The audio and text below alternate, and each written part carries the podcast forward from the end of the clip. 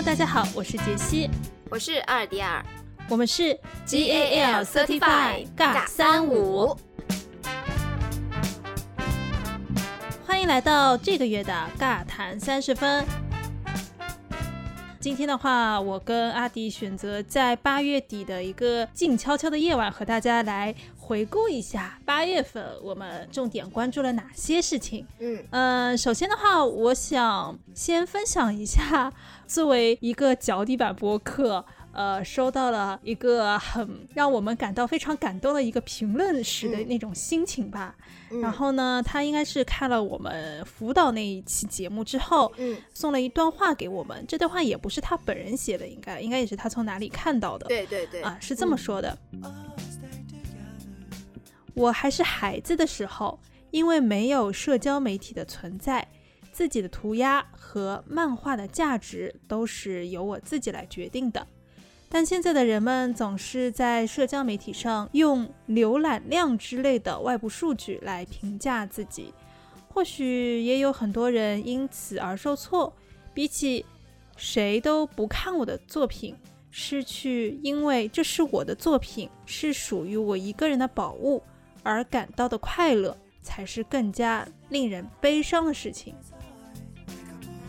我跟杰西决定要做这档节目的时候，其实。也没有想过说我们啊，我们一定要成为顶流啊，或者我们一定要怎么样怎么样，就没有说非常大的那种野心。就其实我现在的本职工作跟播客多多少少还是有关系的。我现在就在工作中和生活中做播客，会有一些底线的摇摆嘛，就是说是流量为王，还是说播客这个东西就真的是做的开心呢？所以我，嗯，其实，在通过自己做自己的播客来回归自己的初心。所以尬三五对我来说是一档非常有。意义的节目，其实我跟阿弟做的选题都挺冷门的，对吧？保种也冷门，你 不要用冷门两个字，这样很不礼貌。然后我我们上次做的那个辅导那个选题，我想这个话题应该很多人想要听吧，我还期待着这这一期能够上某某些平台的首页呢。结果，我我们想说被被骂上首首页或者被骂上什么热搜热点也好啊，呃也没有，哎。好，那我们来回顾一下八月份我跟阿迪做了哪些事情啊？关注了哪些热点？啊，其实也不能算热点吧。我跟阿迪久违的两个人一块儿去看音乐剧了。是的，我好像很久没有走进剧场了，真的好久好久了。我感觉我自己。所以到底是哪一部音乐剧让我们两个人共同回到了剧场里呢？那就是《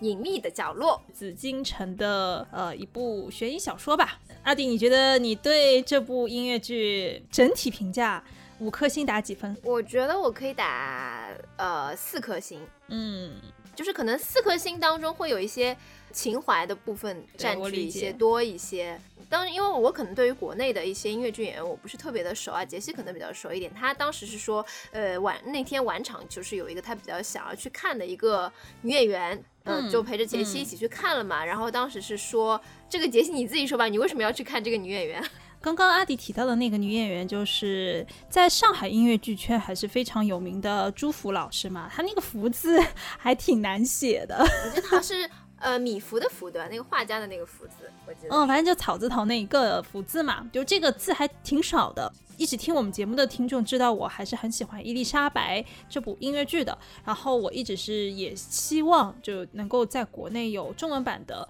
呃《伊丽莎白》音乐剧的出现。我心目当中演伊丽莎白就是 C C 的人选，可能目前就是。朱福老师吧，但是如果真的演中文版的伊丽莎白的话，我觉得朱福老师可能 会被演到皇太后 那个角色。不过如果是皇太后，她也挺合适的，就是她两个角色她都能 hold 住。我还是可能有一个偏见吧，中国音乐剧女演员的水准要远大于男演员，所以如果真的要演这样的一个大女主剧的话。呃，如果是朱府这种水准的人去演女主的话，这个水平的差距会显得更大一些。哎呀，我这样说会不会有人骂我？赶紧来骂我！太好了，我们这个节目就是要靠 靠骂、靠被骂来来上 来增加流量，只能已经到这个地步。脚底板播客，对，然后那我们稍微稍微收一收，有点扯远了。就是我们朱富老师其实这次演的是周春红的这个角色。嗯，在我记得在电视剧的这个原著里面，其实周春红就是一个。也不能说悲剧吧，就是一个很复杂，但是又很真实的这样的一个角色。就是因为我们电视剧的话，其实它的篇幅比较长嘛，所以它其实讲到的内容会比较多一些。包括像周春红这个角色，他后续跟他工厂里的这个啊领导啊什么什么有一些丑闻啊什么什么之类的。那音乐剧的话，其实没有这样那么后后面这么大的篇幅，它可能主要还是集中在前面，就是说妈妈和我们说朱朝阳之间的一些新闻，包括和。呃，他的前夫，还有像那个王瑶，就是前夫的那个现任老婆之间的一些矛盾跟情感的爆发的这种戏份，尤其是我特别喜欢周春红和王瑶的那场撕逼的戏。对对对对对对对对，全场的高潮，我感觉那个角色是叫王瑶，是王瑶。然后就是先是周春红打了他一巴掌，然后王瑶又打了他一巴掌，然后就有底下有观众在那边喊。对，打的好，就就观众的情绪都被调动起来了，就完完全全的有代入感。在中场休息的时候，就旁边一男一女在那边对话，说哇，他说刚刚那个演周春红的那个高音简直绝了，就是就是跟高下，像这样说可能对其他老师不太好。当时他用了高下立现这个成语，嗯，呃，那那当然也不是说，是的，不是说其他老师不好的意思啊，但是就可能就是朱福老师会特别的出类拔萃一点吧，就在这一点上来说。嗯，然后我其实觉得像呃演张东升的男演员吧，其实其实还也还不错，就是可能因为他嗯两个女演员过于优秀，然后可能掩盖了他的一些光芒还是怎么样。其实总体来说的话，他还是比较的，就是发挥正常的那种中规中矩的感觉，还是比较稳，对，还是比较稳的，其实还不错。呃，然后比较遗憾的其实是小演员这边。因为我个人在原作里面，包括电视剧里面，我其实非常喜欢普普这个角色，就是因为是一个古灵精怪的，然后有甚至有点腹黑的一个小萝莉的这样的一个角色。包括因为那个王圣迪把他饰演的，就是整个的也也非常好嘛。但可能我不知道音乐剧是因为时间的关系呢，还是说就没有这样的。呃，没有找到这样的一个比较合适的人选。我们看的那一场的那个小演员演普普的小女孩吃螺丝，或者说那个口条不是特别的好，在很多的一些比较关键的场景当中，会影响到大家的一个情绪的一个进入，这个是我觉得比较遗憾的一点。呃，我后来那个。跟我的朋友聊了一下，因为我发现他那天那场也去看了，然后我就问他，就是我觉得这小演员当中就后半段，尤其后半段那个剧情感觉挺碎的，然后他跟我说小演员不小心跳了一段台词，好像，这个可能是有一个原因吧，我不知道，对，我不知道缪史科对于这个小演员的。呃，训练机制是怎么样的？因为因为我们在买周边的时候，我有看到那边有发宣传单，然后上面写的是招募小演员，然后这个角色是几岁到几岁，是怎样的要求？这个演员几岁到几岁，就是写了一些要求嘛，就证明那个时候我们这个隐秘的角落还在演的时候，他们还在招。然后我看了他们的那个官博。他们每天都会发那个小演员的卡司哦，而且是一直都是不同的人，就证明小演员他们的排练还有就是舞台上面的经验是远远不够的，因为他们流动性太大了。还有一方面，比如说会不会是因为小演员他毕竟不是成年人，他不能像正常演员一样，就是按照正常的工作时间去每天都演这样子，所以说他可能。肯定会有替换，而且替换的人会比较多一些，但没有办法，因为紫禁城的这一部 IP 本身就是说以三个小孩的视角去串联整个故事的，对，小孩的比重比较大，对，所以我能够感受到他们整一个剧情还是有一点点破碎，破碎的点主要就是在于，呃，他们又想呃突出朱朝阳和呃那个那个男主角吧张东升之间的对比。呃，他是镜子这样子的一个概念，但又不敢放太多孩子的戏份，因为他们知道孩子的戏份会出容易出问题，有一种在摇晃的那种感觉。整个剧情到后半段也特别的破碎。还有另外一个小女孩，就是那个朱朝阳的妹妹，嗯，朱晶晶。朱晶晶其实那位小童星的话，呃，当然可能她台词也比较少。但是我就觉得她台词虽然少，但是意外的觉得还挺不错的，就是她整个的一个口条。包括他掉下去的那一瞬间，那个时候全场大家应该都是属于一个懵逼的状态。虽然第一次看的人有被吓到，真的有。与其说被吓到，不如说就是我想说他到底是怎么怎么弄成那种。我知道他是这样演法，但是我一时间可能还没有反应过来，他到底是用什么方法让我们就是去体验，就是真的是大家内心都觉得说呀，有个小孩从楼上掉下来了，就是那种。而且我在进去看之前，杰西就跟我说，他说听有些去看过的人剧透说，呃，一上来会比较吓人。然后我就想说，哎，吓人的点在哪里？我就一直在思考这个问题，你知道吗？对，我也没想到是这样子的吓人，就是他这一切发生的太快了，然后我一下子就懵逼了，而且我还摸了一下自己的胸口，因为我一下子就这样倒吸一口气。所以我觉得这个这种临场的这种沉浸式的这种体验，我觉得是这部剧做的还比较好的一个部分之一吧。就它的舞美设计还是不错的，然后道具的运用啊，然后转场啊，这些东西都是值得表扬的。就是而且这些这些制作团队都是我们自己国人参与制作的，不像有一些只是比如说买了国外版权的，比如说缪时刻之前买了很多韩国的。版权的音乐剧，作曲也是国外的啊，然后它可能当中灯光啊或者什么东东西，也可能是有一些国外的团团队来参与的。嗯，但这一次是完完全全所有的 staff 都是中国人的情况下面做到这一点，我是觉得，嗯，只要有亮点，我就可以打给他打四分。对对对，这种感觉。对对对。不管怎么说呢，现在中国音乐剧的这个现状啊，是有一种百花齐放的状态。然后呢？也确实到了生长期，到了生长期，一个重要的标志就是有一位国际知名的音乐剧作曲人 Frank Whitehall，这个发音我不管他准不准，但是我们大家中文圈叫他野角的这位朋友呢，他今年要给中文音乐剧写曲子了，然后这个剧的名字叫做《人间失格》，应该是日本的版权到这边来，然后呢是。呃，野角这个参与作曲啊，然后也是一个国际化的团队，一部分是中国人参与，一部分是版权方的一些人嘛。我为什么说这是一个标志呢？因为野角这个人，你懂的，在前些年韩国音乐剧和日本音乐剧野蛮生长的时候呢，他在韩国和日本是非常的活跃的。啊，他现在终于想到要来中国赚人民币了，就证明中国市场对他来说是。呃，有前景的嘛？他其实前几年有把他的一个音乐剧，就是完完全全的翻成中文，有小范围里面去演过嘛。嗯。但是就不像这次是在中国首演《人间失格》，然后他专门为这个作品去专门去写曲子这件事情，他也嗅到了一些气味，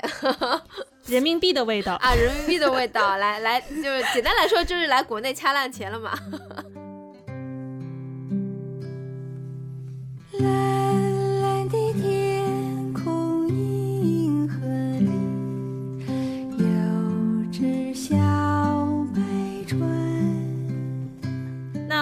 再聊一个另外一个领域的话题吧，跟游戏相关。这个话题要不阿弟来开个头？这个话题其实就是我们呃现在可能对于游戏比较感兴趣的朋友会关注的一款，就是国内可能会成为国内首支三 A 游戏的名字叫做《黑神话：悟空》的呃游戏。去年他出了一支实机录制的一个视频，就席卷了整个的中国的游戏圈，乃至国外的游戏圈都非常的震撼。包括像在那个 YouTube 上面的点击率啊，B 站上面的一个点击率啊，都呃有了非常好的一个成绩。那么在最近，终于他的这个游戏公司，我们叫游戏科学，他也终于推出了第二支就是实机录制的这个视频。因为那时候第一支给我的震撼是更大一些的，那是从来没有见过一个。呃，中国的游戏可以做到那个水准，虽然那个时候只是画了个饼给我们嘛，但是现在也是还是一个饼的状态。就这个饼烤箱，我已经能闻到香味儿了，就是这这种感觉。对的，因为其实像游戏科学他们在做第一支视频，呃，出来之后，他们其实也说过，如果他们后续的这个内容，呃，没有超过第一支视频的话，他其实不会更新第二个视频。所以它现在出来第二支，就说明它其实是有绝对的自信，它的这个内容是呃有干货到一定的程度，就是我我们大家可能都会觉得，哦，哇哦，就是会有一个这样的一个惊叹。这次的那个场景里面，它主打的是一个雪景。比较意外的就是说，其实。在我们过去，我不知道大家玩过游戏的话，就其实下雪的话，它只是有点像作为一个背景，但是它里面的那个实景的这个雪景，它其实就是你的这个角色，他走在地上，你跨出的脚印或者你摔在地上，他所留下的痕迹，都跟你现实生活中你真的踩在雪地上，或者说就是走出来的那种痕迹，其实是一模一样，就是非常非常的真实。包括它飘的那个雪花的那个场景，还有除此之外的话，我相信大家就是印象都会比较深刻的就是那个白色的在冰河上面的那个雷龙。其实这条龙的话，它在第一个视频里面有小小的露了露了一下脸，但是其实在第二支视频里面，它是作为一个主角。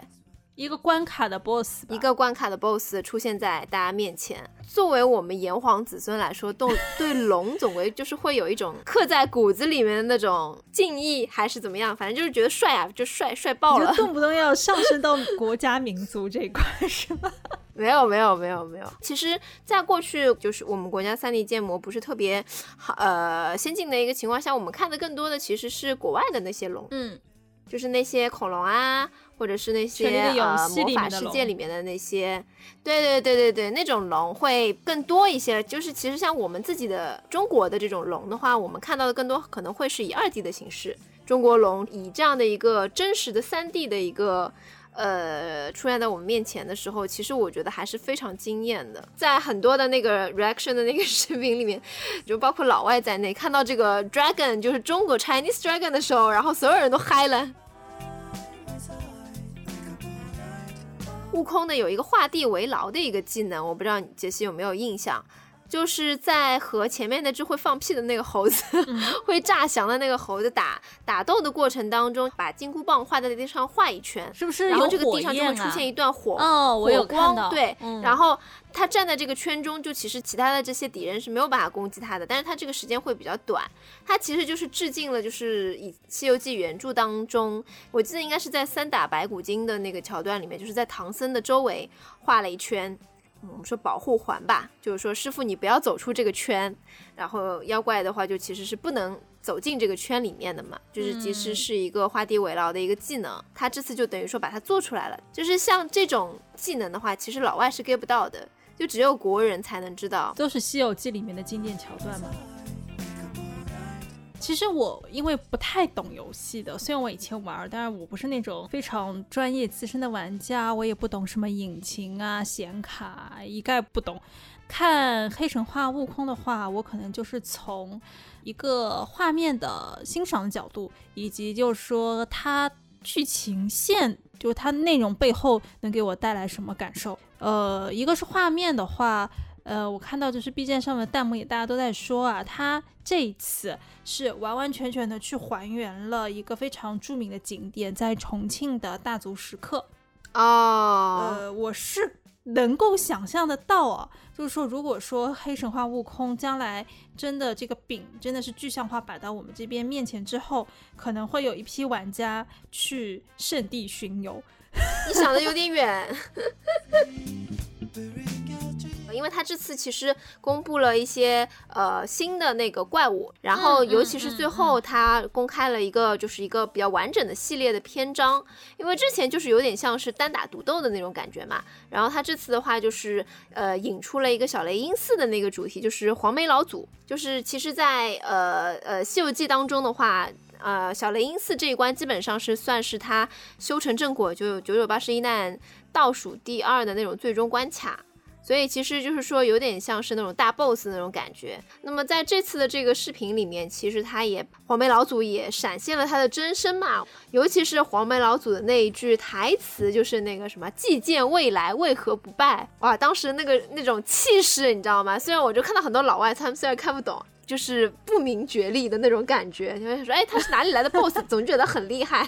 他在后面还有一段独白，他是有一种蛊惑人心的。什么孩子的盂兰盆会上，师尊说过什么众生之苦，多因不守戒律，放情纵欲。要我说，放屁啊！我觉得放屁这两个字就很精髓啊，在这里。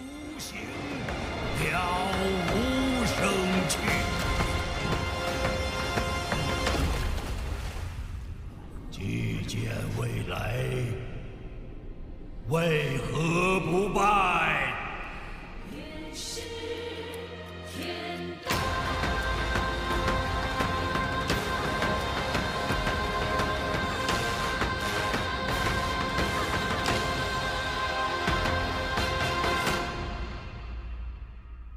在整段的视频结束到收尾的时候，慢慢慢慢的就是露出了那个 BGM，就是我们从小听到大的那首《路在脚下》。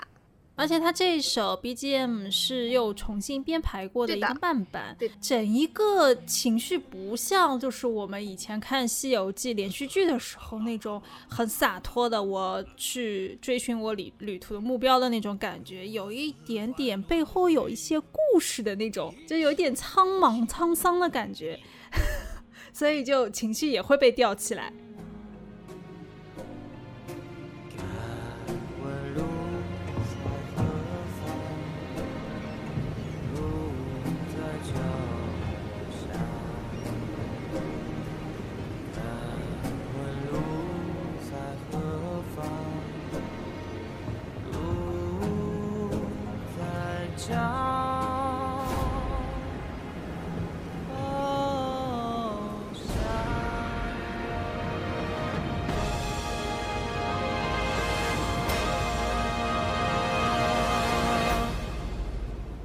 因为在之前第一个视频出来的时候，其实大家都觉得它是一个有点画饼或者说是骗人的这样的一种感觉，因为就是很多东西都很渺茫，就感觉他可能会没有钱。很多游戏业界的人士都会觉得他可能后续会因为没有钱、没有人支持，然后就导致做不下去。因为很多游戏公司都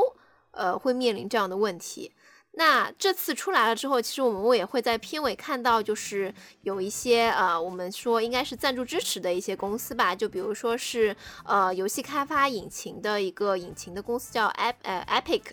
还有就是像显卡的公司，这个字应该怎么念？不知道该怎么念。Nvidia 获也获得了这些公司的一个支持，包括就是说，呃，他们的引擎从第一个视频的虚幻引擎四升级到了虚幻引擎五，而且目前在世界上还没有一支游戏是用虚幻引擎五开发的，可能。啊，我们黑上黑神话悟空会是成为这个第一支用虚幻引擎五开发的游戏，所以说也是非常非常的令人期待。这么说，我越来越期待了。我希望它出的时候呢，价格不要太便宜。对，我觉得很多的朋友其实比起说就是说呃太贵或者怎么样，更担心它可能会出不来。包括像很多国外的网友，他也会说什么 “take my money”。我看到那个叫什么 B 站上面，就是黄眉老祖说什么“祭见未来为何不拜”嘛，然后弹幕都是拜拜拜，对啊，拜拜拜呀，就其实哎，对，这个其实这个是一语双关嘛。哎呀，刚才我跟阿迪分别聊了一下我们八月份关注的音乐剧和呃一款游戏的这个实际录制的视频。呃，那其实啊，接下来的九月份，我俩期待的事儿还挺多的。然后呢，在游戏这一块啊，我自己个人比较期待的是《哈利波特》的手游终于要在九月九号公测了。我感觉就是距离上次注册已经等了十年了，感觉。它可能是配套那个北京环球影城的试运营一块儿，因为那个 U B R 也是九月份开始试运营嘛。你说 U B 啊，我有点还无法适应，你知道吗，就大家一直 U S B U S B 这样子，现在叫他 U B 啊，我还有点不太能够适应。九月份的话，嗯，还是有挺多作品吧。影视作品虽然我我都挺感兴趣的，但我现在工作状态是没啥时间看。之前答应阿迪我要十月份排一个《觉醒年代》，我现在都在想我十月份排得到《觉醒年代》，你还欠我很多东西。但我我自己比较感兴趣的是那个《基地三部曲》要上线了，就是那个《银河帝国》。然后这个的话，可能有有的听众会比较陌生啊，但是我。说它的作者阿西莫夫，大家可能都听说过他的机器人三定律，嗯，这个是奠定了很多呃，包括就是科幻作品的一个基础。我其实呃，当然没有像杰西那么忙啊，但是因为我可能。最近要看的东西也确实有点多。呃，今天我们录制的这一天已经是八月二十九号了嘛，明天八月三十号其实就有一部我非常期待的《鬼吹灯》系列的网剧。会上线，就是云南虫谷，鬼吹灯系列其实也拍了很多了嘛，就可能当初就是说啊，这个版权卖的会比较的多，就卖给各种不同的公司，所以他对，所以他做出来的作品其实 我看过云南虫谷的电影版，那是我我不知道几几年哦，那是我那年看过的最烂的一部电影，